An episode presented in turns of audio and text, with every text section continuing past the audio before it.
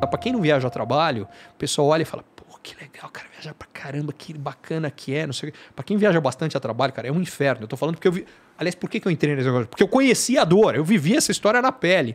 Quando eu, eu morei e trabalhei praticamente nove anos em Wall Street, e como eu era responsável por áreas Inicialmente era responsável por uma área de América Latina. Ainda dava para encarar, porque eu morava em Nova York, a viagem era eixo norte-sul, só tinham três fusos horários.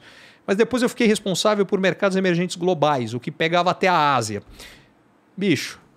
E teve um ano que das 52 semanas, tiveram só duas que eu não fiz uma viagem internacional. Que foi a primeira e a última. Todas as outras a trabalho, tá? Sem falar do resto que tinha, mas todas as semanas eu fiz. Para quem fala, cara, quer dizer que você tá passando cada. E era assim, eu ia, ficava dois dias e voltava.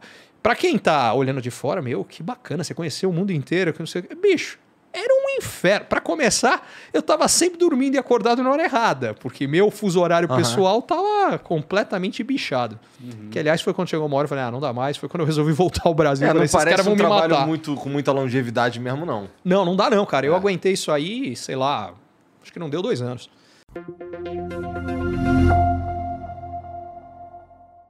Curtiu esse conteúdo? Assine para receber quando cada um dos próximos for publicado. E se de repente você achar que algum colega, amigo ou alguém da sua família pode gostar também, lembre de compartilhar. Até a próxima!